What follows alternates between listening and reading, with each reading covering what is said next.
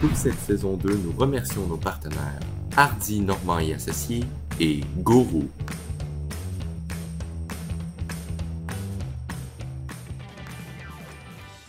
Bonjour tout le monde, bienvenue au podcast des Bobrins. Pierre-Étienne Laporte, président du comité étudiant de l'UQTR Campus Longueuil. Aujourd'hui, euh, j'anime avec euh, Philippe Mayotte, euh, qui est mon, mon vice-président comité administration ainsi que partenariat. Donc, bonjour Jean-Philippe, Ariane, Nicolas ainsi que Sophie. Merci d'être avec nous aujourd'hui. Aujourd'hui, on va parler de CPA sans frontières. J'aimerais tout d'abord peut-être vous entendre un peu sur votre parcours ainsi que vous êtes qui pour euh, présenter euh, aux étudiants ainsi qu'à notre audience. Donc, je vais commencer avec Jean-Philippe. Oui, bon, ben, c'est bon. Euh, ben, l'an passé, j'étais à ta place, justement. je viens de l'UQTR. J'ai gradué mon baccalauréat l'an passé. J'ai eu la chance de faire une mission au Sénégal qu'on pourrait discuter tantôt avec Ariane, d'ailleurs, et Nicolas. Donc, j'ai fait une mission de coopération internationale. Puis, je suis resté impliqué avec CPA sans frontières depuis ce temps-là, à titre d'ambassadeur universitaire. Fait que j'ai donné un peu des conférences dans les écoles, euh, je participe au podcast ce soir, fait que j'essaie de faire rayonner euh, CPA sans frontières un peu partout. Fait que c'est un peu ça. En ce moment, je fais mon DESS, je vais écrire euh, l'ESC d'ici un an. Donc, c'est un, peu, un peu ça pour moi. Là. Super, merci beaucoup. Ariane, je vais te laisser y aller. Oui, donc moi, c'est Ariane. J'ai terminé mes études. Je viens tout juste d'écrire l'EFC en septembre dernier. je suis maintenant candidate à la profession de CPA. Puis, j'ai également eu la chance de faire une mission au Sénégal avec Jean-Philippe. Donc, on en parlera plus tard. Puis, euh, en ce qui concerne le CPA sans frontières, on m'a demandé en fait d'avoir le rôle de porteuse de mission pour assurer la continuité entre les missions au Sénégal. Puis également, là, euh, je suis impliquée dans le cadre de mes études avec euh, l'organisme avec qui on, est, on a quitté au Sénégal le Mer et Monde. Super, merci beaucoup. Sophie, si tu veux y aller. Oui, bonjour. Euh, en fait, j'ai un profil un peu atypique. Je suis CPA, MBA. J'ai euh, pratiqué cinq ans euh, comme contrôleur en entreprise. Après, je suis allée en consultation, donc en management, conseil en gestion. Et euh, j'ai aussi fait une formation comme coach d'affaires. Donc, euh, je partage mon temps présentement entre CPA sans, frontières comme directrice générale, des mandats de consultation en gestion, puis du coaching d'affaires. Donc, euh, CPA sans frontières, je suis directrice générale depuis trois ans et demi à temps partiel. Excellent, merci beaucoup. Puis Nicolas, dans le fond, je vais te laisser y aller aussi avec la première question. Là, CPA sans frontières, c'est quoi après ta petite présentation personnelle? Euh, ben, en fait, moi, je suis professeur à l'UQTR. Je suis euh, CPA-CA. Euh, je vais vous épargner certaines tergiversations que j'ai eues dans ma carrière qui m'ont amené du rock'n'roll jusqu'à la coopération internationale, mais disons que dans les dernières années, les deux occupations au centre de ma carrière, c'est être professeur pour nos futurs CPA et également cofondateur et membre de l'exécutif de CPA sans frontières. Excellent. Je vais, laisser ma collègue Sophie vous parler de qui, qui nous sommes, CPA sans frontières. Puis après ça, je vous parlerai de la genèse. D'où ça vient? c'est excellent. Oui, c'est ça. Ben, en fait, on, s'est réparti les questions euh, hier. donc, euh, on s'est fait un petit setup entre nous pour euh, articuler tout ça. Donc, CPA sans frontières, c'est quoi? C'est beaucoup. C'est une grande question. essentiellement, notre mission, c'est de mettre à profit notre expertise de CPA euh, bénévolement euh, auprès de, pays qui ont moins de ressources que nous. Donc, euh, par exemple, on a ciblé l'éducation. Ce qu'on se dit, c'est qu'une école qui est bien gérée ou mieux gérée va être capable d'accueillir plus d'écoliers. Donc, l'écolier bénéficie en deuxième rang, si on veut, de notre expertise, si on veut, puis si on veut comparer ça aussi avec Médecins sans frontières, où eux sont là vraiment pour le 9 à 1 direct avec la personne. Nous, on est là plus euh, euh, en deuxième temps. Euh, c'est quoi CPA sans frontières? c'est aussi une équipe, une équipe de bénévoles. on a un, comité exécutif d'une quinzaine de personnes à, qui on, on, se rencontre toutes les deux semaines. On a un conseil d'administration qui, qui euh, nous donne les orientations stratégiques, puis on rencontre, on a une reddition de compte qu'on fait quatre fois par année. Euh, donc, moi, mon rôle, c'est de, transposer les orientations stratégiques qui viennent du conseil d'administration dans des opérations avec le comité exécutif, puis faire de la reddition de compte.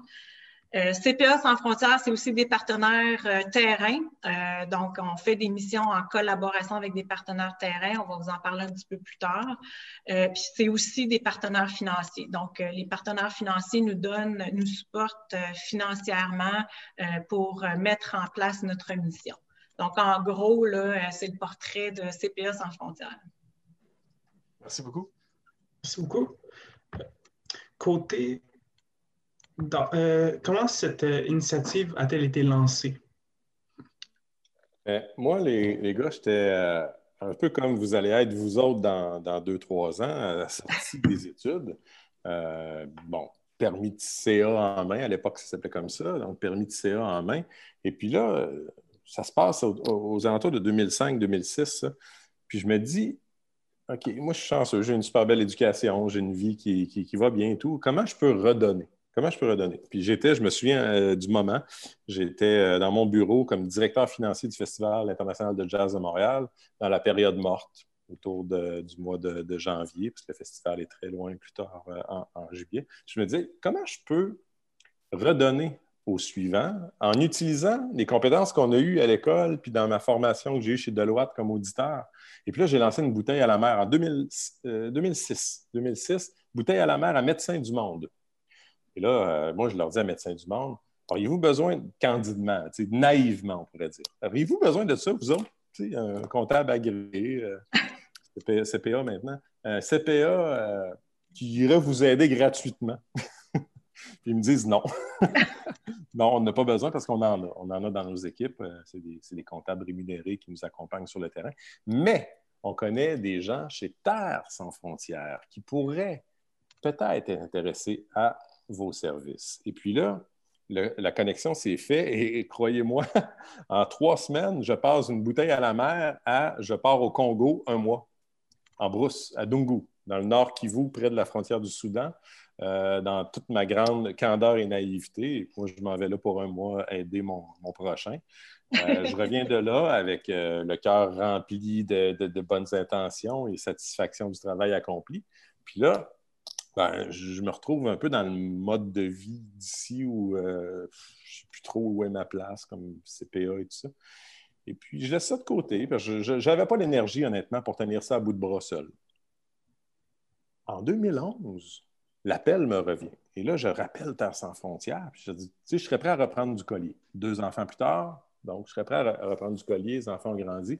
On me dit, attends un petit peu, là. Il y a un autre gars qui nous a appelés, il s'appelle Stéphane Morin. Euh, par l'ordre des CPA, regroupement de Montréal, qui veulent partir un projet comme ça, dans lequel les CPA vont contribuer en coopération internationale. Vous devriez vous parler, je pense. Puis là, moi et Stéphane, on, avait dîné ensemble et la magie fut instantanément, la preuve. Euh, neuf ans plus tard, on est toujours partenaires de tout ça ensemble, les deux. Et puis, on a cofondé ça avec euh, une dizaine d'autres personnes. On n'a pas la prétention d'avoir fait ça tout seul. Euh, une dizaine d'autres personnes qui, avec les années, bon, ça s'est effrité tout ça, des gens qui ont poursuivi d'autres chemins. Mais c'est parti de là. C'est parti d'une petite bouteille à la mer, de rien, de rien, qui a donné lieu, après ça, à une association avec l'Ordre des CPA du Québec. Et là, ça s'est lancé.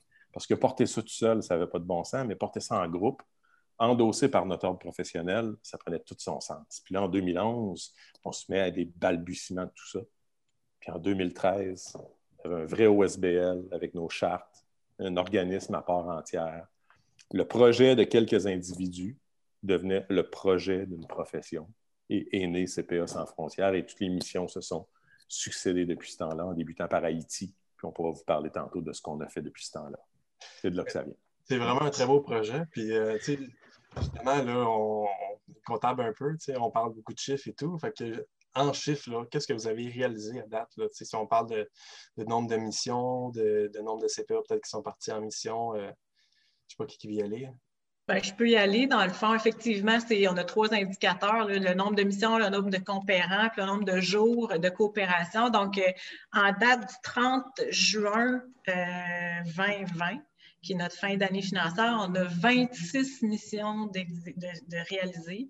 On a 55 coopérants qui sont partis, puis on a 660 jours de coopération de réaliser. Donc, euh, à, partir d'une page blanche, là, 2013 jusqu'à aujourd'hui, c'est vraiment un, succès qui est énorme. Et ce qu'on entrevoit euh, avec le, COVID, c'est sûr qu'on a eu à se, à se, repositionner puis à s'ajuster, en fait, par rapport à ça. Puis, on a des missions virtuelles. On en a deux en cours présentement avec un de nos partenaires, euh, Verger d'Afrique, qui euh, est basé aussi au Burkina Faso. Euh, mais on a deux coopérants qui font actuellement un diagnostic d'entreprise. Puis on a quatre autres missions qui s'en viennent. On va faire des affichages 6 décembre. Puis pendant l'année, je, prévois une dizaine de missions le virtuelles. Fait qu'évidemment, quand on va pouvoir voyager, bien, ces personnes-là vont être amenées à aller rencontrer les coopérer sur place, puis vivre l'autre moitié de, la mission là aussi, euh, plus euh, euh, concrète finalement, puis rencontrer les, puis vivre en fait les, us et coutumes de chacun des pays. Puis l'émission, est-ce qu'il y en a peut-être toute durant l'année? C'est juste durant une période précise? il y en a tout le long de l'année, dans le fond, euh, la façon que ça fonctionne, euh, qui part en mission, si on peut y aller comme ça, dans le fond, on a deux branches, euh, deux, deux, deux, pattes à ça. c'est qu'il y a des CPA qui partent, qui peuvent partir avec un partenaire terrain. Donc, la façon que ça se passe, c'est qu'on a un partenaire terrain qui dit, OK, bon, on a une mission X, ça pourrait se faire à un moment Y. Est-ce que les agendas pourraient être euh, coordonnées pour ce moment-là. Donc, ça peut se faire autour euh, euh, n'importe quand durant l'année pour les CPA, si je regarde ça. Puis, la façon que ça fonctionne, c'est que bon, ces partenaires-là, terrain, nous, nous, donnent une mission. ils s'occupent de la logistique, puis nous, on recrute un CPA qui a l'expertise euh, pour combler un besoin X du coopéré. Fait qu'il y a tout un processus derrière ça. Fait que après ça, c'est euh, mettre les agendas à bonne place pour tout le monde. Là. Euh, les gens travaillent, donc partir deux semaines, il faut organiser tout ça. Fait que euh, durant l'année, euh, pour les CPA, en tout cas, c'est, pas, euh, il n'y a pas des moments fixes. L'autre patte à ça, c'est nous, on a une tripartite. Nicolas va pouvoir, vous en parler un peu plus. tripartite, c'est CPA sans frontières, un, partenaire terrain, puis une université. Fait que là, au niveau du départ des missions, ben, c'est plus limité. Je te laisse compléter, Nick, si tu veux, par rapport à ça, pour l'émission tripartite. Quand on, travaille avec les universités, on est tributaire de, ben, l'horaire chargé de nos étudiants. Donc, il y, a, une seule petite fenêtre à peu près qui s'offre à nous, qui se trouve à être le mois de mai, entre la session euh, d'hiver et la session d'été. Euh, on a réussi à créer euh, des partenariats comme ça avec des universités. Mais je, vais vous raconter comment ça s'est fait, tout ça, parce que c'est ça le bout intéressant. Moi, quand j'étais étudiant, exactement dans la chaise que vous êtes actuellement, je rêvais donc Je rêvais donc qu'un prof me dise, je ne sais pas, je pars en Amérique du Sud qui veut venir. Je me disais, maudit, le, le petit bout universitaire qui dure entre 3, 4, 5 ans, dépendamment des profils qu'on prend, c'est une, phase effervescente de notre vie. Puis des fois, ça prend juste un catalyseur. des fois, le prof, c'est juste le catalyseur de talent. Un coach au hockey, il n'est pas meilleur que les joueurs qui sont dans, dans l'équipe, mais il est catalyseur du talent. Puis je me disais, si un jour je suis prof, je veux être ce genre de prof-là. Genre de prof qui dit à ses étudiants, moi, là, si vous êtes game, moi, je pars au Sénégal l'année prochaine. Mission accomplie, Nicolas. Mission accomplie. Donc, euh, écoute, mais là, Pierre-Étienne, une fois qu'on avait ça en tête, il faut, euh, faut, faire passer ça aux instances universitaires. Hein. C'est quand même, c'est des organismes parapublics, il y a des instances à convaincre et tout ça. Puis, ça a été un long, euh, un long chemin du pèlerin pour arriver après deux ans à convaincre tout le, monde qui était décisionnel là-dedans que ça valait la peine de faire un cours pour seulement quatre personnes. Hein? Parce qu'oubliez pas, il y a des budgets là-dedans. tu as un prof pour quatre étudiants. Pas évident. on a réussi à convaincre tout le monde qu'au-delà des dollars, il y avait une pertinence. La pertinence, là, c'est de développer des citoyens du monde. Puis moi, je pense que comme formateur en sciences comptables, je peux vous former bien plus au-delà du débit crédit en vous amenant sur le terrain comme ça en passant trois semaines, un mois à aider du monde. Débit crédit, vous êtes capable de les lire dans vos livres. Fait que, tu sais, on a mis ça en place. Puis là, ça fait des petits. L'UQTR, c'est un pionnier là-dedans. Première université qui a fait ça. Puis je pense qu'on a la prétention de dire que c'est la première université au monde Parce que moi, je n'ai pas vu d'autres. Puis j'ai fait des congrès internationaux. Je n'ai pas vu personne d'autre. Puis à chaque place que je vais raconter notre histoire, tout le monde me dit Waouh, on pourrait faire ça, nous autres aussi. Ben oui, faites-le. Savez-vous quoi? C'est une ressource, une ressource commune, libre. On va toutes vous donner les recettes. On ne veut que faire des petits de ça. On ne veut pas s'en faire de mérite. On ne veut pas s'en faire de rétribution. On veut juste qu'il y ait le plus de futurs CPA possible qui aident le monde. Puis on est en train de faire d'autres partenariats. Suite à l'UQTR, on a eu l'UCAM qui est arrivé. On est en discussion avec des universités dans l'Ouest canadien parce que CPA sans frontières, c'est pan-canadien. Euh, on n'est pas encore très implanté dans le Canada anglais, mais on le vise. Donc, tout ça, c'est en train de tout se placer euh, dans le but justement de, par la base, aller chercher les étudiants futurs CPA, puis d'en faire des ambassadeurs, puis des citoyens du monde. Ça, c'est ma plus grande paye, moi, comme professeur. C'est beau avoir allé. C'est inspirant. Je vais aller à ton cours. ben oui, mes cours sont super inspirants. Ils sont difficiles un petit peu, par exemple. Parfait. Euh, qui part en mission? Regarde, je, vais prendre la POC, je, vais prendre la POC, Philippe, puis euh, après ça, on, va introduire Ariane et Jean-Philippe. Lorsqu'il y a un partenariat universitaire comme ça qui se fait, à un certain moment, ça prend un professeur qui est impliqué puis qui prend la, responsabilité de tout ça. Et puis là, quelque part vers le mois d'octobre, il y a une annonce qui est faite à tous les étudiants de sciences comptables qui, qui euh, sent la fibre, qui, a le goût de partir coopérer comme ça euh, pendant trois semaines dans un pays étranger? Puis là, s'ensuit un recrutement. Et là, à travers le recrutement, des individus qui postulent, passent des entrevues. Euh, c'est très serré comme entrevue. Il hein. faut s'assurer toujours d'avoir des gens qui sont très ouverts d'esprit, qui ont une, approche vers l'autre d'ouverture, bien évidemment, pour aller travailler dans des pays en développement. Et puis, à un certain moment, on fixe notre choix. On a la chance aujourd'hui d'avoir avec nous Jean-Philippe et Ariane, qui ont été des, des étudiants choisis en 2019 pour partir euh, au Sénégal. Puis euh, c'est là que j'aimerais vous entendre, Jean-Philippe et Ariane, une fois que là, vous avez le oui, c'est vous autres qui partez. Qu'est-ce qui se passe? Mais en fait, moi, je m'en rappelle encore. Ah, je m'excuse, mais je m'en rappelle encore. Euh, quand j'ai reçu le courriel, j'étais tellement excitée, mais en même temps, il y a quand même quelques peurs qui sont là-dedans parce que c'est vraiment une expérience que, qui va nous sortir de notre zone de confort. Fait que c'est tellement excitant, mais en même temps, euh, ça vient avec certaines peurs, mais euh, je dirais qu'on est tellement préparé que ça fait du bien de voir comment, d'avoir euh, un peu de, un aperçu de comment ça va se passer. On aura la chance d'en parler aussi, mais on est formé avant de partir. Donc, ça nous aide vraiment à comprendre avant où on s'en va.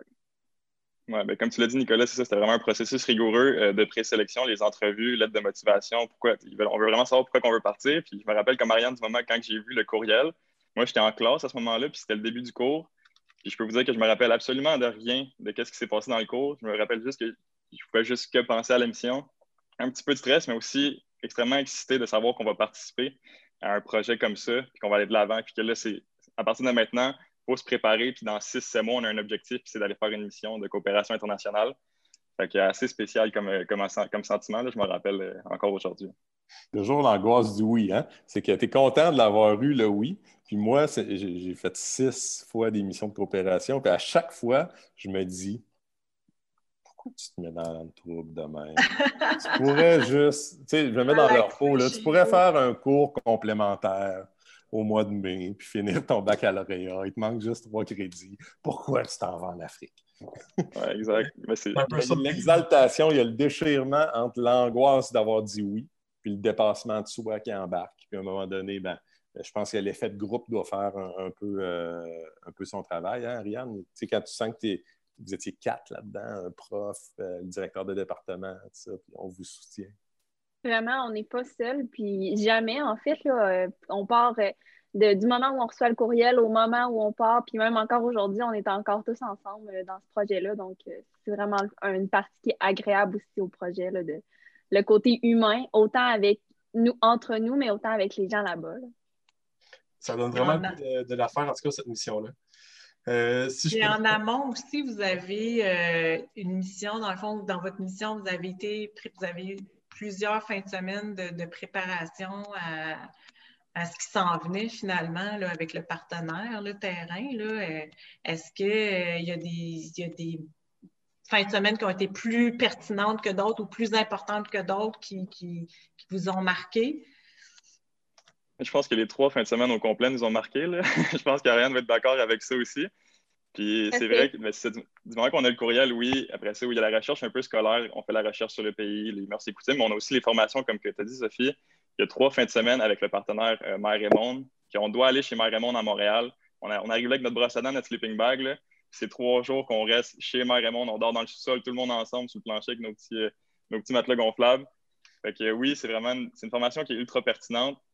Puis c'est des moments qu'on n'aurait pas, qu'on pas vécu avant, puis qui nous préparent à aller sur le terrain. Puis ça a vraiment créé un esprit d'équipe. Moi, je me rappelle, je ne connaissais pas ces gens-là. C'était quatre personnes. Moi, je venais de Longueuil. Eux, ils venaient de Trois-Rivières. On ne s'était jamais rencontrés. Puis en l'instant de trois semaines, on a connecté, puis on a vraiment créé une équipe solide et soudée qu'on n'aurait jamais pu créer. Juste donner un exemple, autant que la fin de semaine, on va discuter, qu'on va avoir des, mises en situation, euh, des trucs qu'on va faire. je vais donner un exemple. On est chacun au début, on fait une ligne, un à côté de l'autre. Puis là, il y a quelqu'un qui va dire à chaque fois que si dans la vie, tu as déjà eu, euh, tu n'as pas pu avancer à une prochaine étape à cause que, à cause que tu es une minorité visible, euh, fais pas un pas en avant. Si jamais, si tu es né dans une famille modeste, fais un pas en avant. Puis là, c'est des exemples qui s'enchaînent un après l'autre. Puis là, à peu près après 15-20 questions, tu réalises que, ah, ben moi, je suis en avant, je suis toute seule. Quand tu regardes en arrière, il y a peut-être quelqu'un qui a juste avancé 4 mètres. Fait que ça te fait prendre des prises de conscience, puis non seulement euh, apprendre à connaître les autres avec qui tu vas peut-être partir en mission ou euh, les autres gens qui font la formation chez Maganon, mais ça t'apprend à connaître toi. Il y a plein d'exemples comme ça euh, qui sont super intéressants et qui nous ont vraiment aidés en tant qu'équipe. Ariane, je peux te laisser compléter sur les formations. Oui, mais c'est ça, c'est plein de petites activités qu'on fait au courant de la fin de semaine qui touchent plusieurs sujets. autant pour se connaître nous-mêmes, autant pour se connaître entre nous, mais autant pour connaître le pays, comment ça fonctionne là-bas. Tout est un peu différent. On parle de la nourriture, on parle de, des habitations, avec qui tu vis là-bas et tout ça. Fait tout est pertinent, puis tout a sa place dans ces fin de semaine-là. Fait non, il n'y en a pas une qui m'a marqué plus qu'une autre, mais les trois ont été tellement pertinentes que c'est sûr que je trouve ça essentiel en fait avant de partir en, mission. Parce qu'on a, a, non seulement qu'on a appris, oh, excuse, on, non seulement on a appris sur le pays, mais on a mangé, on a mangé sénégalais, on a mangé avec nos mains dans une assiette, huit personnes alentour. Je fais jamais que je fais ça chez moi. Fait qu'on a appris vraiment l'Afrique, on a appris à parler. Là-bas, il y a quand même beaucoup de langues qui sont parlées. Oui, ils parlent français, mais ils parlent aussi Wolof, ils parlent Serrère. Fait qu'on a quand même fait des petits cours sur le Wolof. Fait que c'est toutes des choses que tu n'aurais pas appris ailleurs des petits trucs que tu sais que quand tu vas arriver là-bas, tu vas être bien préparé, puis qui va te préparer finalement à peut-être pas avoir un aussi gros choc culturel que tu aurais pu avoir euh, si tu n'avais pas été préparé. Ça, c'est vraiment euh, un point central de ce cours-là, parce que c'est dans le cadre d'un cours universitaire euh, qui donne des crédits, puis on ouvre nos, nos futurs CPA sur tout ce monde-là de différence. on ne penserait pas que dans un cours universitaire, on peut commencer à découvrir la nourriture d'un autre pays puis parler de la culture des cacahuètes, mais ils ont tout fait ça. Puis euh, le respect de l'autre à travers les religions, à travers les, ethnies, c'est toutes des choses qui font d'eux des futurs CPA bien plus outillés comme citoyens du monde. Moi, je trouve que c'est un élément central. Hein. Le, cours de CTB 1087, 97, coopération internationale, c'est euh, c'est de vous former sur vos compétences habilitantes. C'est ça qu'on forme. Fait que vous recherchez aussi euh, une certaine évaluation de la personnalité, j'imagine, dans vos critères de sélection. Je veux dire, il n'y a pas juste les, notes qui, comptent, euh, j'imagine. Il y a un fit aussi avec la personnalité. Absolument. C'est sûr qu'on essaie de composer une équipe qui va être complémentaire. Ça prend un certain euh, degré de compétences techniques de base parce qu'ils vont quand même faire des interventions terrain euh, en comptabilité, en implantation de système, en contrôle interne, ça prend, ça prend une certaine base. Donc, le dossier académique compte pour à peu près 40% de l'entrevue, mais 60% c'est les capacités humaines, à travers toutes sortes de questions croisées qui vont viser justement à voir leur personnalité et intrinsèquement leur ouverture sur le monde. Parce qu'on ne peut pas partir comme ça avec un groupe scolaire, avec des gens qui seraient dysfonctionnels une fois sur le terrain. Donc, le choix est très important s'ils ont réussi à passer à travers les entrevues, c'est que c'était des personnes formidables et je peux en témoigner pour avoir vécu avec eux trois semaines. Ah, c'est beau! Bravo! Ce qui est drôle, ce qui est drôle, c'est que si on regarde, mettons, les quatre candidats, en tout cas, nous, les quatre qui avaient été sélectionnés, il n'y en a aucun qui a une personnalité qui se ressemble. Oui, on est des bonnes personnes, oui, on aime, on aime ça aller de l'avant, puis on a une ouverture sur le monde, Mais Julie, euh, dans la trentaine, moi, je suis tout jeune, Ariane qui est totalement différent. On est vraiment personnalité ultra différente, mais on a toutes connecté ensemble, on a fait une belle gang. Je vais juste l'ajouter. Mais c'est vrai que c'était au-delà des notes, c'était vraiment à contribuer à l'équipe et à apporter quelque chose. C'est ça qui a fait qu'on a fait une équipe solide pour aller travailler sur le terrain et réaliser une belle mission. Là. C'est pour la vie, hein, ces, ces liens-là, là, c'est euh, ça pour la vie. Tout à fait. À preuve, à preuve, Sophie, il y a trois semaines, on est allé encore souper toute l'équipe ensemble euh, dans un restaurant sénégalais euh, dans, dans l'ouest de l'île de Montréal.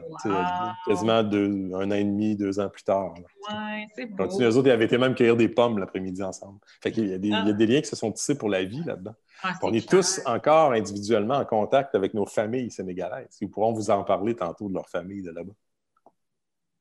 Donc, vous arrivez là-bas. Dans le fond, la mission, vous êtes, vous êtes parti trois semaines, si je me rappelle bien, mais euh, au final, euh, c'est un, dix mois de préparation, c'est pour trois semaines. Donc, la, mission dure euh, plusieurs mois et pas juste trois semaines. Puis, et après aussi, vous arrivez là-bas déjà solide, consolidé comme équipe comme connaissance de soi. Puis de l'autre côté, ben, vous savez qu'est-ce que vous allez avoir apporté comme, euh, comme service euh, au coopéré là-bas, là, dans le fond, comme expertise. Donc, euh, c'est vraiment important ces, ces, ces, préparations-là en amont des, missions. Là. Sinon, si on parle là, du partenariat tripartite là, qui se transforme en mission concrètement sur le terrain, là, comment que ça fonctionne? Oui, ben en fait, c'est que CPA sans frontières, c'est un, un, agrégateur de services. CPA sans frontières fournit des CPA. C'est comme moi, par exemple, je suis CPA, puis là, excuse-moi, dans, dans, mon rôle de prof, je deviens un peu le coach de cette équipe-là. Ça, c'est la partie 1, CPA sans frontières. La partie 2, ben, ça prend une école. Ça prend une école qui a le goût, qui est willing d'embarquer dans ce projet-là que nous autres. Donc, dans ce cas-ci euh, qu'on a devant nous, c'est l'UQTR. Mais ni CPA sans frontières, ni l'UQTR n'a sur le terrain des installations et des contacts pour qu'on puisse aller faire une intervention. Et c'est là qu'intervient le partenaire terrain. Dans, le cas de la mission d'Ariane et Jean-Philippe, c'était la société Mer et Monde, qui est basée ici au Canada et qui a des missions au Nicaragua et au Sénégal. Donc, quand on parle d'une tripartite, c'est qu'il y a trois parties qui amènent leur expertise ensemble dans le but commun, dans le but commun de servir des organismes sur le terrain, qui ont des besoins, qui n'ont pas nécessairement les moyens de se payer une expertise CPA, mais quand on leur offre gratuitement et qu'on paye même notre déplacement, ils n'ont rien, rien, rien à payer, ben, on vient les aider comme ça. C'est cette tripartie-là qui fait que ça existe. S'il y avait juste l'université tout seul, on ne peut pas aller là. S'il y avait juste CPA sans frontières puis qu'il n'y a pas de partenaire terrain, on ne peut pas aller là. Puis le partenaire terrain, s'il n'y a pas les étudiants puis qu'il n'y a pas non plus CPA sans frontières, qui est cet agrégateur de services CPA-là, il n'y a rien qui, existe dans l'équation. Donc, la tripartite prend tout son sens. On essaie de la dupliquer, maintenant dans les autres universités canadiennes et qui sait un jour à travers le monde. C'est le grand rêve, la, phase ultime. C'est ça qui fait avancer. La vision. La vision, le rêve de l'entrepreneur. Yes. Puis euh, du côté de l'université, ce serait quoi les motivations pour ce genre d'initiative? Ben, au niveau de l'UQTR, dans leur plan stratégique euh, qui était sur 2015-2020, euh, le plan quinquennal, il y avait des éléments qui, justement, visaient à faire de nos étudiants des étudiants avec une ouverture, euh, un savoir-être. Au-delà des compétences techniques et des compétences académiques, de faire des citoyens, de faire des, penseurs, de faire des gens qui ont un sens critique. Puis comment avoir un meilleur sens critique que justement aller sur le terrain et vivre avec? Hein? c'est la phrase que j'utilise souvent qui provient justement de Mère et Monde, vivre avec. Vivre avec la personne qui est différente, vivre avec la personne qui n'a pas la même couleur de peau que toi, qui n'a pas la même religion que toi, mais que finalement, tu te rends compte que c'est un humain comme toi. Puis, je pense que tout ça s'inscrit dans une université qui vise à former des gens qui ont une réflexion critique et non pas juste des, des personnes qui appliquent des concepts théoriques. ça s'inscrit parfaitement dans une stratégie universitaire comme ça. Et c'est d'ailleurs pourquoi le projet a été accepté, même si techniquement, administrativement, c'est un projet qu'on pourrait dire, ben, un prof pour quatre élèves, ça n'a comme pas de sens. Mais ça prend tout son sens dans le rayonnement que ça donne à l'institution également. L'institution a rayonné à travers ça, l'ordre des CPA a rayonné, les CPA, nos jeunes étudiants ont rayonné là-dedans. Donc, tout le monde a, trouvé bénéfice euh, à cette noble aventure. Il n'y a personne qui fait ça pour les retombées personnelles. Mais au final, il y en a des retombées personnelles indéniablement. On demanderait à, Ariane, à Jean-Philippe, dans leur CV, d'avoir ça. C'est certain que ça change le parcours. Ariane n'est pas la même future candidate à l'exercice de la profession que si elle avait fait ça ou pas ça. Ça change une vie. C'est un milestone. Je dis souvent, c'est comme une pierre dans ton parcours. Euh, pas, ça, ça, devient un doux souvenir. Hein. Plus les années passent, ça devient une impression, un doux souvenir, un voyage qu'on a fait, mais qui a été là, puis qui a déterminé la suite de certains événements. Puis moi, ce que j'aime, c'est de semer ça à quatre étudiants à chaque année depuis maintenant quatre ans, de les amener ailleurs. Puis, tu, disais dans ta question, l'université s'inscrit comment là-dedans? L'université trouve son compte justement en rayonnant et en formant des citoyens du monde. Puis euh, personnellement, je serais curieux de vous entendre, Jean-Philippe Ariane. Mettons, si Ariane, tu pourrais me parler un peu de comment est-ce que euh, ça t'a changé, cette mission-là? Bien, premièrement, sur le plan personnel, je dirais que ce que je retiens le plus, c'est de ne pas juger. peu importe la situation, tout ça, euh, c'est d'apprendre à connaître avant de voir, puis de comprendre aussi pourquoi. Tu sais, sur le coup, tu peux être porté à juger, mais en fait, c'est que ça t'a choqué quelque part, puis c'est de comprendre après ça pourquoi. Fait que, tu sais, là-bas, quand on va là, je donne des exemples qui, euh, peuvent pas nécessairement nous choquer, mais c'est juste différent. Là-bas, on est, euh, on, on entre là-bas, puis tout le monde nous dit salut. Puis peu importe où tu rentres, c'est pas, euh, pas rentrer chez moi. Je veux dire, j'allais chez Jean-Philippe, puis quelqu'un me tirait une chaise, puis c'est comme si je faisais partie de la famille pour l'instant de ce souper-là. Alors que ici, si, on, si je débarque chez mon voisin, je suis pas certaine qu'il va avoir la même, la même réaction en fait à ma visite alors que là-bas, mais c'est vraiment, si on est en train de souper, viens t'asseoir, on va te faire une assiette. Alors que si on se dit, oh, faudrait pas déranger les gens pendant sur l'heure du souper, tu sais.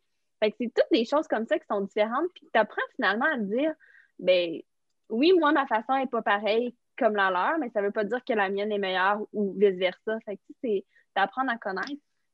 Puis sur le plan peut-être plus euh, académique puis professionnel, bien, évidemment, ça m'amène à, à, rester en contact avec CPS en frontières, puis aussi, c'est que j'ai décidé, euh, étant étudiante à la maîtrise, j'ai décidé de continuer mon essai avec Marémonde, l'organisme avec qui on est parti au Sénégal.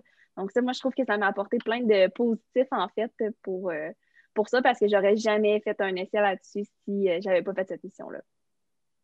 Excellent. je, je, suppose que, le, dans le fond, le, le changement a été un, un peu assez nouveau pour vous. Euh, est-ce que ça, ça, a été un peu difficile le, retour? Euh, euh, là-bas, le, train de vie doit être un peu plus au ralenti qu'ici, dans le fond. C'est sûr que les différences sont drastiques. Tu dans l'exemple du train de vie, des fois là-bas, on se disait, OK, ben, on va aller travailler à 9 h le matin ou on se dit rendez-vous à 8 h. Puis finalement, on arrive au bureau, puis tout le monde arrive à 10 h. Mais c'est correct, puis il n'y a personne qui est fâché de ça c'est normal. On attend, on va aller chercher un sandwich, on va, on, est ensemble, on va, moi j'étais avec Ariane ou avec Nicolas, on va juste discuter, on va se promener, on va, on va explorer. Puis le bureau va ouvrir à 10 heures, on va y aller, c'est correct, on va commencer à travailler à partir de ce moment-là, puis il n'y a personne qui est fâché de ça. Moi, si j'arrive ici, là, je me mets dans. On se met au Québec, si j'arrive un heure en retard au bureau, puis c'est moi qui ouvrais le bureau, je vais mes collègues ne seront pas contents, ils vont être fâchés. C'est sûr que tout le monde va être rouge de colère quand je vais arriver à 10 heures. Mais là-bas, c'est normal, puis la vie continue si j'ai croisé un de mes amis sur, euh, sur, le trottoir puis je vais parler pendant 30 minutes, mais je profite du moment présent. Puis ça, ça m'amène un peu à, à, ma réflexion, moi, sur le plan personnel, qu'est-ce que ça m'a amené. C'est beaucoup de ça, c'est beaucoup de vivre dans le moment présent là-bas, c'est que ça. On avait un ami, Maurice, qui était dans la famille, qui disait au Sénégal, il y a le temps, mais il n'y a pas l'heure. Puis c'est tellement vrai, parce que si je suis avec toi, je vais en profiter, puis je vis, je vis ce moment-là. Moi, j'ai l'impression qu'au Québec, en tout cas, je parle pour moi surtout, je suis tout le temps en train de vivre dans la semaine prochaine. Je sais que j'ai un examen qui est là, je sais que dans deux mois, il faut que je fasse telle affaire, j'ai une remise de ça, je vais rentrer travailler jeudi prochain. Si je te montre mon Google Agenda, je suis booké pour les quatre prochains mois, puis je le sais déjà. Mais au Sénégal, je prenais ma douche, puis ah, qu'est-ce que je fais? Je ne sais même pas qu'est-ce que je fais dans une demi-heure. Je vais peut-être souper avec ma famille. C'est ça qui est beau. C'est ça que j'essaie de ramener un peu ici. Je pense que moi, je le vois comme deux extrêmes, dans le sens que là-bas, c'est peut-être trop lousse. Ici, on est peut-être trop serré, mais on peut-tu essayer d'arriver au milieu finalement? Fait que c'était ce, côté-là. Puis il y a le côté qui va rejoindre un peu, euh, comme Karianne a parlé, mais tout, tout l'accueil, ils sont tellement, tout est chaleureux. Euh, le cousin du cousin, c'est toutes des grosses familles en bout de ligne. Ici, je sors de chez nous, puis on dirait que j'ai des ailleurs, je, dis même pas salut à mon voisin. Ça te fait réfléchir de pourquoi on n'est pas plus chaleureux. On rentrait dans l'autobus, tout le monde se dit salut. Je te jure que si demain je prends l'autobus et je dis allô à tout le monde, ils vont dire il, est bizarre, OK? tu sais, c'est des choses comme ça. Il est habillé propre, mais il est bizarre. c'est ça, ouais. Pourquoi qu'il me dit salut? Tu sais, c'est quasiment comme ça, mais pourquoi pas? Fait que c'est tout le temps d'essayer de, de, balancer les deux puis de tirer les, le meilleur des deux côtés, je trouve. Fait que ça, au niveau, personnel, j'ai souvent des réflexions face à ça. Je me remets tout le temps dans ma peau au Sénégal, puis je suis comme pourquoi ici c'est différent, puis pourquoi on ne pourrait pas être un peu plus comme eux, puis euh, en tout cas de se ressembler un peu plus à ce niveau-là. Sur le plan peut-être plus académique, mais c'est sûr que je reste impliqué avec CPA sans frontières. Euh, c'est vraiment une belle expérience, je peux en profiter, ça m'aide à. Donc, je donne des conférences, mais c'est une belle façon pour moi euh, de me pratiquer. Après ça, je fais partie d'un comité exécutif. À toutes les deux, semaines, on se rencontre. On va peut-être aller en planification stratégique. C'est tous des trucs que moi, ça, ça m'aide énormément sur mon plan de carrière. Puis ça me fait vivre des expériences que je n'aurais pas pu vivre en bout de ligne. Quand j'ai fait ma mission, c'était mon premier mandat concret d'un client qui me donne une mission pour que tu fasses telle, telle, telle affaire. Je n'avais jamais vécu ça avant. C'est des expériences que je n'aurais pas pu aller chercher ailleurs. Fait que c'est sûr que je ressors de là enrichi fois, fois mille. Je ne peux même pas mettre euh, un chiffre ou un nombre là-dessus. Moi, je vois le Jean-Philippe d'aujourd'hui qui vous parle comme un grand orateur, puis qu'on pourrait envoyer faire des conférences euh, n'importe où, les yeux fermés, tellement qu'il s'exprime bien. Puis je me rappelle du Jean-Philippe d'il y a deux ans, qui avait ses défis, puis qui avait le goût de croître et tout ça. Puis je trouve ça fabuleux. Puis si cette mission-là l'a amené à quelque part à grandir et à devenir le futur professionnel qu'il est, on a atteint en partie nos objectifs. Je trouve, ça, fabuleux de vous entendre les deux. C'est beau. C'est direct pour ça qu'on fait ça, en fait. De seconde, Nicolas. Moi aussi, euh, j'ai eu l'occasion de collaborer avec Jean-Philippe justement à travers le comité. Puis depuis qu'il a fait la présidence, puis euh, qu'il a fait aussi cette mission euh, au Sénégal. J'ai trouvé ça. J'ai vu la progression. Fait que. Wow. On fait, on fait fleurir les humains. Ah, c'est beau! Ben oui, assurément. Puis, tu sais, quand on parlait d'immersion dans d'autres cultures et tout, là, la question qui, me vient en tête, ça serait dans quel pays peut-être le CPA sans frontières intervient-il? Puis, ça serait quoi les, missions type? Là? Euh, bon, les missions type, on est, on est dans. Je te dirais qu'on est pas mal dans trois axes. On a des missions d'intervention directe. Ce qu'ont fait euh, Ariane et Jean-Philippe, c'est-à-dire aller dans un organisme. L'organisme avait besoin d'un guide de procédure de contrôle interne. Ils ont livré un mandat. Hein? Intervention directe, comme on pourrait faire ici, un cabinet CPA pourrait faire ça pour une entreprise. Une mission où on vient doter des organismes de meilleures capacités de gestion. On l'a fait entre autres en Haïti, où on est intervenu sur un projet qui a duré trois ans et demi auprès d'une congrégation de religieuses. Cette congrégation de religieuses-là, eux autres opèrent 17 écoles primaires. Donc, nous autres, en dotant ces sœurs-là, ces religieuses-là, de meilleures connaissances en comptabilité, gestion et euh, budgétisation, des concepts de base comme ça pour avoir une meilleure gouvernance, bien, ça rejaillit sur les écoles. Donc, ça, c'est le deuxième type d'intervention qu'on fait, accompagner les organismes de bienfaisance.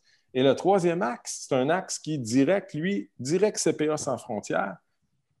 Écoute, on a une formation absolument phénoménale comme CPA canadien. Euh, on peut tellement aider les universités étrangères dans les pays en, développement. Donc, c'est d'envoyer des CPA pour enseigner gratuitement. Donc, mettez-vous dans la peau de. je, vais vous un exemple. Euh, on a, par exemple, une université au Burundi qui a un budget de fonctionnement qui est très petit très petit parce que les cotisations des étudiants sont, sont faibles, puis le soutien de l'État n'est pas vraiment présent. Pour eux autres, d'avoir un CPA canadien pendant une session qui dure trois mois, c'est quelque chose d'inaccessible.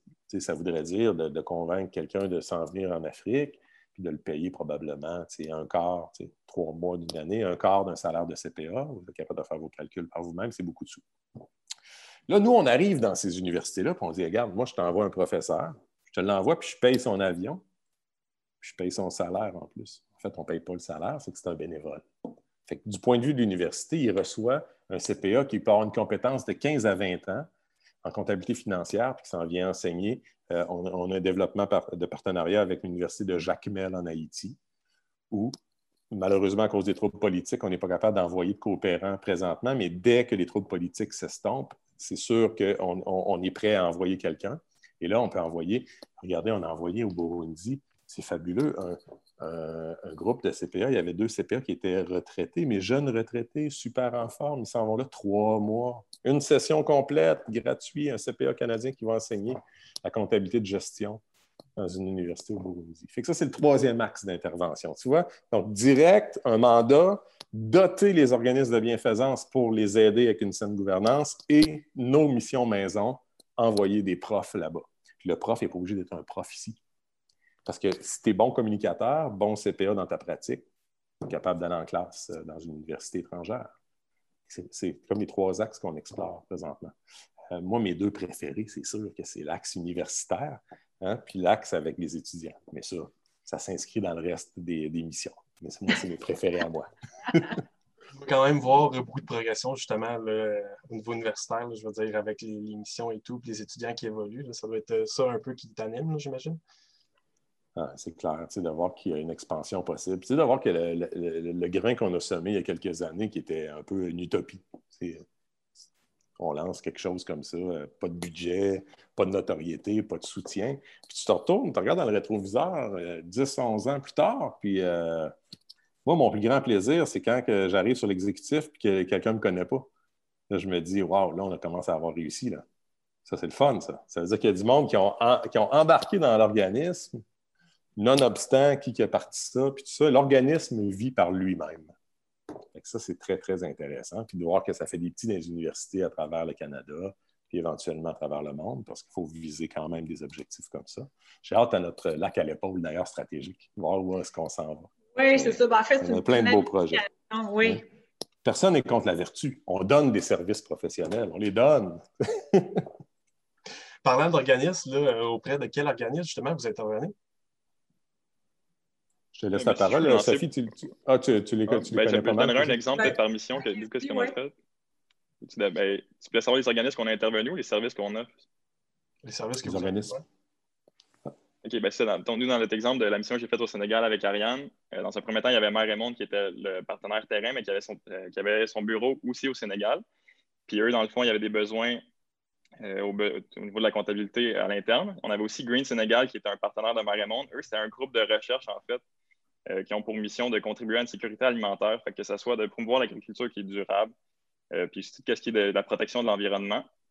Puis Green Sénégal va chapeauter beaucoup d'organismes aussi là-bas. Fait qu'il y en avait un euh, d'entre eux qui était Fasdium. Donc, ça peut être vraiment différent. Eux, c'était un regroupement de femmes entrepreneurs, donc uniquement des femmes qui travaillaient là, mais ils faisaient tout ce qui était transformation de noix de cajou, des jus, euh, des, grains de café, plein de trucs comme ça. Puis on avait aussi un autre mandat euh, un peu dans l'alimentation, mais ça restait que c'était une association de femmes aussi. Mais c'était le seul resto, si je ne me trompe pas, c'était le seul restaurant biologique du Sénégal, ou du moins de, de Thiès où ce qu'on était. Puis, euh, dans le fond, eux, il y avait aussi un atelier de transformation de nourriture, puis il y avait une boutique où ils vendaient des produits finis. Fait ça peut être autant varié qu'on avait un organisme qui va aider à la coopération internationale, qu'on était rendu dans un restaurant le lendemain. Fait pour nous, notre mission au Sénégal, euh, c'était ça. Je peux laisser peut-être Nicolas ou Sophie euh, parler des autres exemples. Ben, je te, laisse, je te laisse, Nicolas. Dans le fond, tu es bien parti avec les, toute l'explication des trois axes.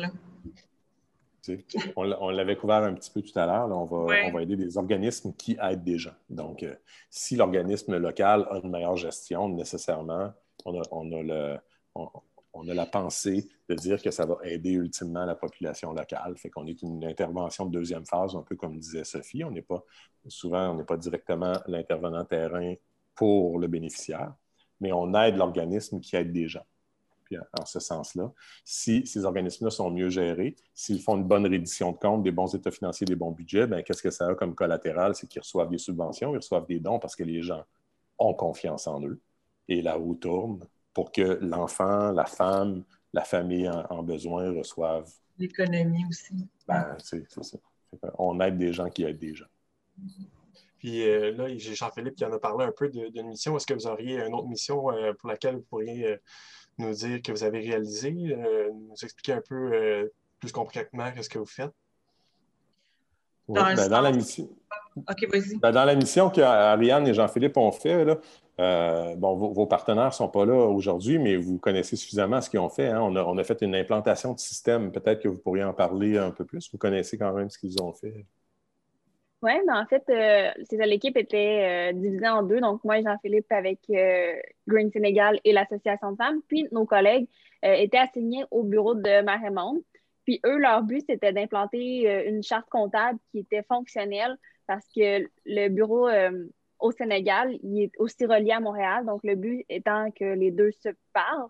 Puis, c'était aussi d'arriver là puis de réaliser que finalement, la comptabilité, il faut que tu poses un diagnostic avant de formuler tes recommandations. Fait eux, ils ont même eu à réaliser qu'il fallait qu'ils changent complètement le système comptable, considérant que la licence qui était utilisée là-bas était expirée, puis c'est ça, c'était pas possible de, la, reprendre. Fait qu'ils ont tout changé ça, ils ont mis une charte comptable qui fonctionnait. Puis c'était aussi à travers ça de former le comptable qui était là-bas, parce que CPA sans frontières, le but, c'est d'aider les gens là-bas et non de prendre la place de quelqu'un. Donc, à ce moment-là, c'est de vraiment euh, former le comptable qui était là-bas, le comptable local, à le former à ce qu'il soit capable d'utiliser le logiciel qui est implanté, puis la nouvelle charte comptable aussi. Cette mission-là a duré combien de temps? Cette mission-là a duré trois semaines. Euh, trois semaines que nous, on était là-bas, mais on travaillait, je dirais, pas mal du lundi au vendredi. Là. Donc, euh, ça laisse quand même une quinzaine de jours. OK. Puis, est-ce que mandat spin-off le, samedi. est-ce que toutes les missions durent à peu près le même temps? C'est-tu tout le temps trois semaines? Ou bien des fois ça les tire plus? C'est-tu au choix? Ça dépend des missions. Euh, Haïti, je pense que ça, ça, a été des missions de deux semaines, une semaine ou deux. Euh, dépendamment des missions, dépendamment des pays, dépendamment. Euh, mais ça ne s'est pas étiré plus que trois semaines, en fait, à date.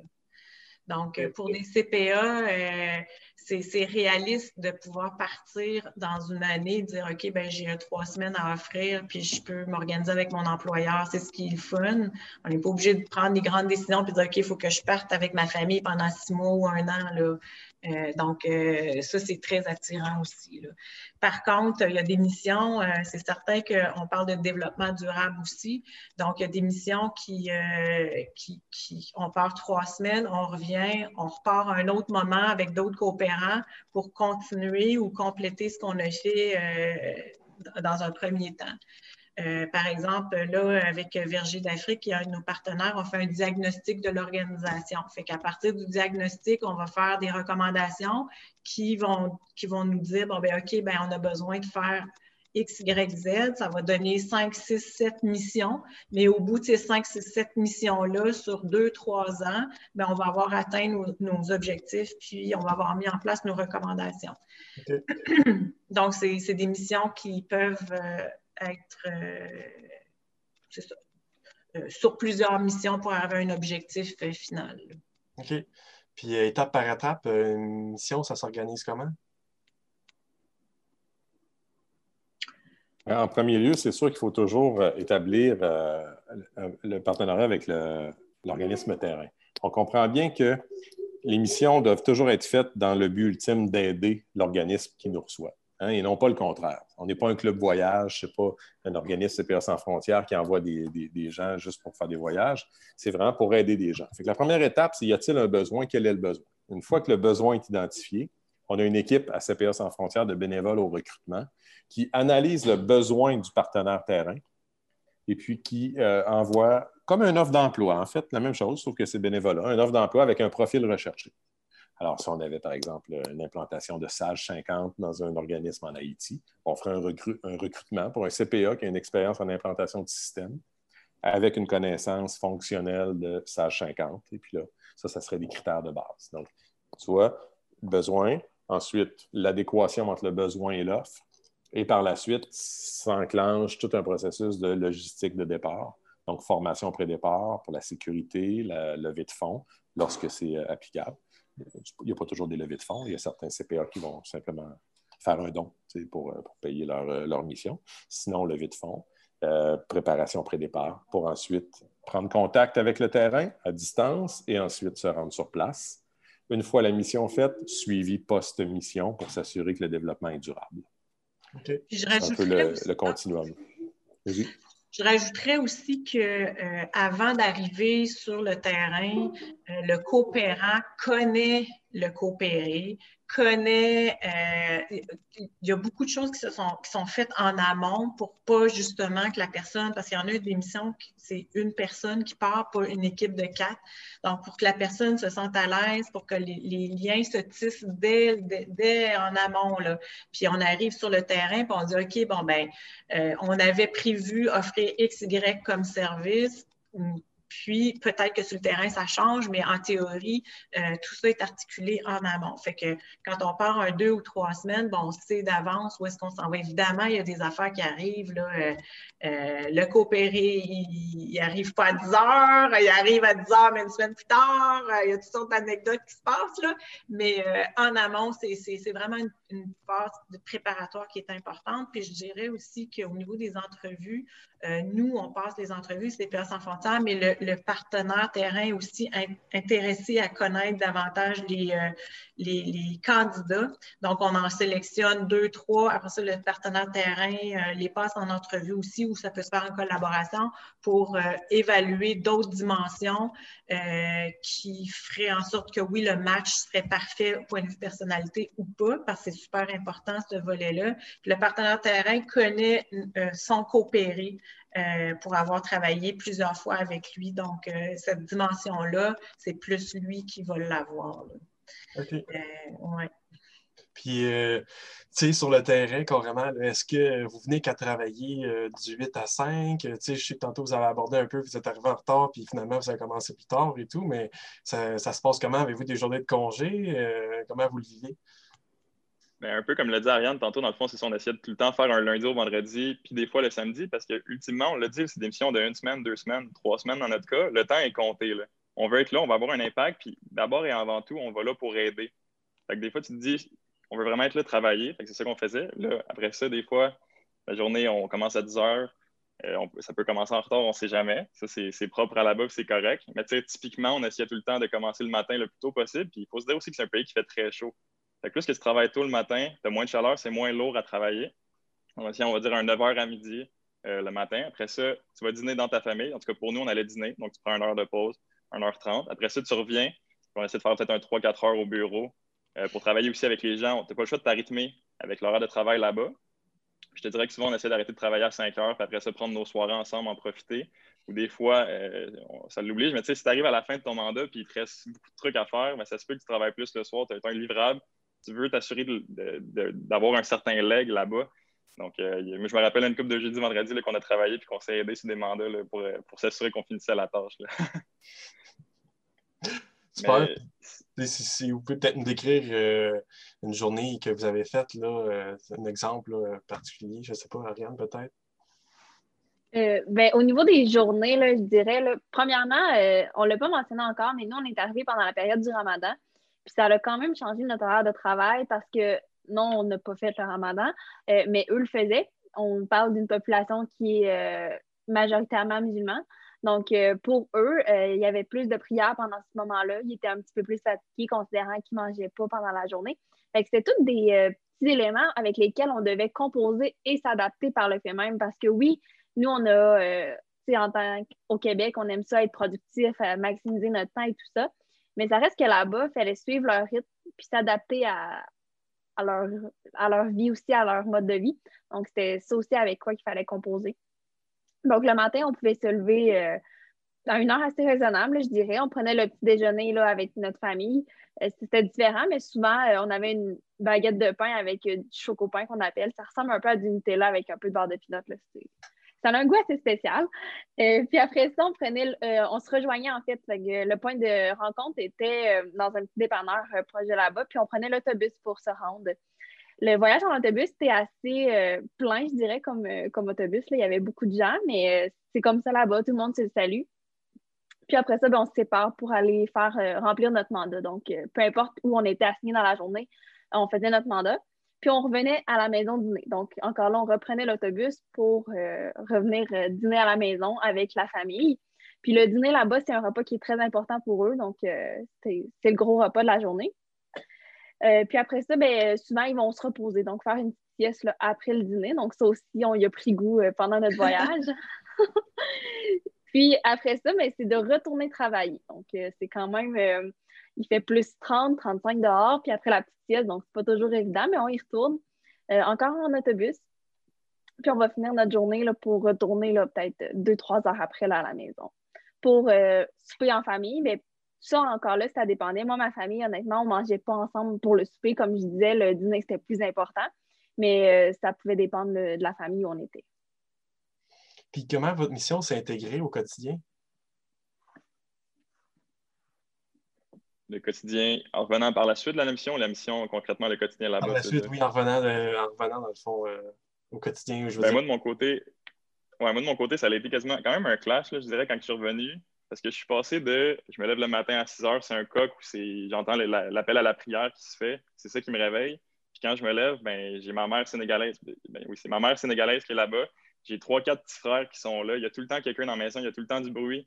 Euh, il y a un oncle qui vient, pour la semaine. Fait y a tout le temps quelqu'un qui est avec toi. Puis là, je reviens ici au Québec. J'habite toute seule en appartement avec ma mère. Puis ma mère est partie travailler. Fait que je passe de. Il y a 10 personnes chez nous le matin, il y a beaucoup de bruit, c'est tout le temps vivant. Puis là, je suis toute seule, il est 10 heures, je mange mes Fruit Loops. Fait que ça a, été, ça a été dur de revenir à ça. Puis de, tu passes d'un extrême à l'autre. Fait que moi, il y a un bon trois jours, honnêtement, que j'ai rien, j'ai rien fait. J'étais juste en train de, de, réapprendre à vivre un peu avec euh, ben, ma, réalité au Québec. Puis après ça, comment ça s'intègre au quotidien à tous les jours? Mais comme on l'a dit, moi, je pense que c'est beaucoup des, fois des petits flashbacks qui te reviennent, des appels de conscience de est-ce qu'en ce moment, pourquoi je repense, je repense, un peu au Sénégal, puis peut-être que je peux profiter plus du moment présent. Tout de, repenser euh, qu'est-ce que je vis, puis de le relativiser avec des, exemples que je me rappelle du Sénégal. Fait que c'est un peu comme ça, moi, je te dirais qu'au quotidien, euh, ça, ça, me rejoint, en fait. OK, super. Puis moi, je serais curieux de savoir un peu là, les, les défis là, de CPA sans frontières.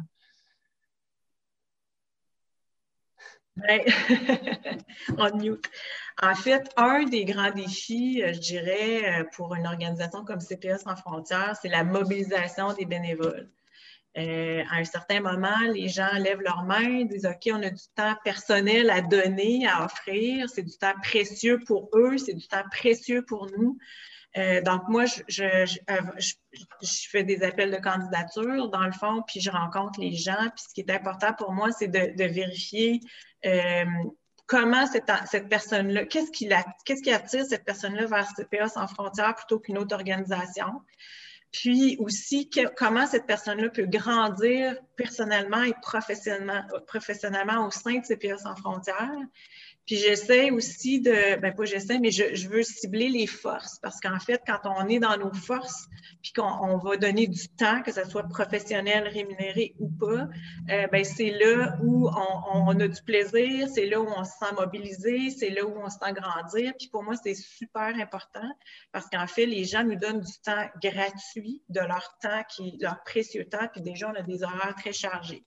Fait que pour moi, c'est vraiment important ces aspects-là quand je rencontre les gens pour euh, m'assurer que euh, ces gens-là restent dans, dans CPS en frontières, continuent à contribuer parce qu'il y a beaucoup de temps aussi d'investi pour que ces gens-là puissent acquérir une profondeur puis qu'ils puissent partir aussi en mission. Puis, euh, donc, ça, c'est un principal défi pour nous. Euh, puis, puis aussi, finalement, on, se retrouve avec une équipe avec des forces différentes, avec une, expertise différente, puis avec aussi une passion euh, commune vers un projet qui est euh, de mettre en place la mission de CPA sans frontières. Ça, je veux m'assurer que les gens sont là pour ça aussi. donc, il y a beaucoup d'arrimage à faire dès le départ. Fait que ça, c'est un beau défi que j'ai. Euh, annuellement aussi, je rencontre les gens, je, fais le point par rapport à la satisfaction, sont sur leur X aussi au niveau professionnel, est-ce qu'ils ont d'autres choses qu'ils aimeraient explorer au sein de CPS sans frontières, fait ça fait partie des moyens que j'utilise pour m'assurer de ça. Un autre défi euh, qui, est, très grand aussi, c'est au niveau du financement. Euh, c'est pas évident le financement, puis c'est en fait les moyens qui, le financement, c'est les moyens qu'on a pour mettre en place la mission. On a une équipe euh, qui est dédiée euh, au financement, puis au travers de ça, bien, ils ont identifié plusieurs axes de, comment on peut euh, faire pour avoir, faire le 360 des moyens de financement qu'on peut avoir. Je dirais le troisième défi, c'est évidemment au niveau des missions. C'est super important d'avoir de la qualité en termes de mission en termes de coopérer aussi. Puis c'est super important de l'autre bord de pouvoir offrir des services de qualité à nos coopérés. Euh, puis, euh, l'émission, que ça soit sécuritaire. Fait que quand on a des opportunités, par exemple, au Burundi, on est allé à un moment, mais c'était sécuritaire d'y aller. Mais au travers le temps, ben, on a eu d'autres opportunités pour retourner justement à cette université-là, puis on a refusé parce que c'est zéro risque pour, au point de vue sécurité. Fait que je pense que, au niveau des défis, là, je pense que ça résume pas mal qu'on a, là, CPA sans frontières. Puis là, ben, on rentre en planification stratégique cette année. Le COVID nous amène à, nous adapter, à revoir notre modèle d'affaires. Puis tout le monde, toute l'équipe de l'exécutif euh, va participer à cette, euh, à cette réflexion-là. Euh, dans un premier temps, pour la mobilisation, puis c'est bien plus fun de, de, de contribuer dans une organisation où on a eu l'opportunité euh, de cibler puis de discuter de la vision ensemble. Fait que pour moi, c'est super important que tout le monde soit impliqué dans cette euh, réflexion-là. Euh, fait que ça fait pas mal le tour au niveau des défis. Je ne sais pas, Nicolas, comme cofondateur, si tu en vois d'autres, là, à très haut ben, niveau, là, je dirais, là, au niveau opérationnel. C'est quand même bien ciblé. Il y, a le défi constant de, de, de, de, prouver notre pertinence, le défi constant de, rayonner, de se faire connaître. Donc, c'est toujours à recommencer. On est habitué. On prend notre bâton du pèlerin puis on, fait la tournée. Mais c'est un bon point sur le niveau de notre visibilité parce qu'en fait, on, est au Québec, on commence à se rendre visible, puis là, on aimerait ça étendre ça, là, euh, Canada, international. En tout cas, là, ça va faire partie des réflexions stratégiques, tout le monde ensemble, mais euh, je trouve qu'on a, a, un beau potentiel pour aller jusque-là, puis avoir une vision qui, euh, qui une grande vision, en fait. Puis parlant de réflexion stratégique un peu, avez-vous comme des objectifs un peu euh, à court, moyen, long terme euh, rapidement? Bien, c'est certain qu'on a, il y a eu une première réflexion qui a été faite euh, il y a quelques années. Donc, moi, dans le fond, mes objectifs, euh, les objectifs stratégiques que j'ai, bon, ben, c'est au niveau des partenaires financiers, d'avoir des partenaires financiers qui peuvent nous supporter, des partenaires terrain aussi qui peuvent nous amener à faire des missions de qualité. On a le volet universitaire, qu'on veut développer des partenariats avec les universités au Québec éventuellement au Canada, éventuellement à l'international. On a euh, comme objectif, on a aussi euh, toute la, question de visibilité, de marketing. Euh, puis là, on revoit notre site web, donc c'est un, un objectif, euh, j'espère, à court terme. Euh, puis ensuite de ça, euh, je pense que ça fait pas mal le tour de nos axes. Puis la structure de CPA sans frontières. Quand je parle de structure, je parle d'êtres humains qui nous aident, puis de structurer aussi. Nous, on a des réductions de comptes à faire, on a des, des contrôles aussi à mettre en place. donc, cet aspect-là prend du temps, puis on a des gens pour nous aider pour ça. On a une belle équipe diversifiée, puis je pense qu'on euh, des, on a des, personnes qui sont très solides euh, autour de la table. Puis, euh, Vous avez un bel avenir. On a un très bel avenir. J'en souhaite. oui, on, de la relève. On a de la belle relève avec vous autres. Ben écoutez, là, euh, j'espère qu'on vous a inspiré vers euh, CPA sans frontières. Vous êtes encore à l'université, vous avez, euh, avez l'opportunité d'avoir un cours qui va s'offrir à vous, peut-être pas 2021, mais l'année d'après. Je, vous incite en tout cas à aller plus loin là-dedans. Certainement. Puis, parlant d'avenir, qu'est-ce qu'on peut on pourrait souhaiter à vous personnellement, peut-être aussi, puis CPA sans frontières aussi. Qu'est-ce qu'on peut vous souhaiter pour l'avenir?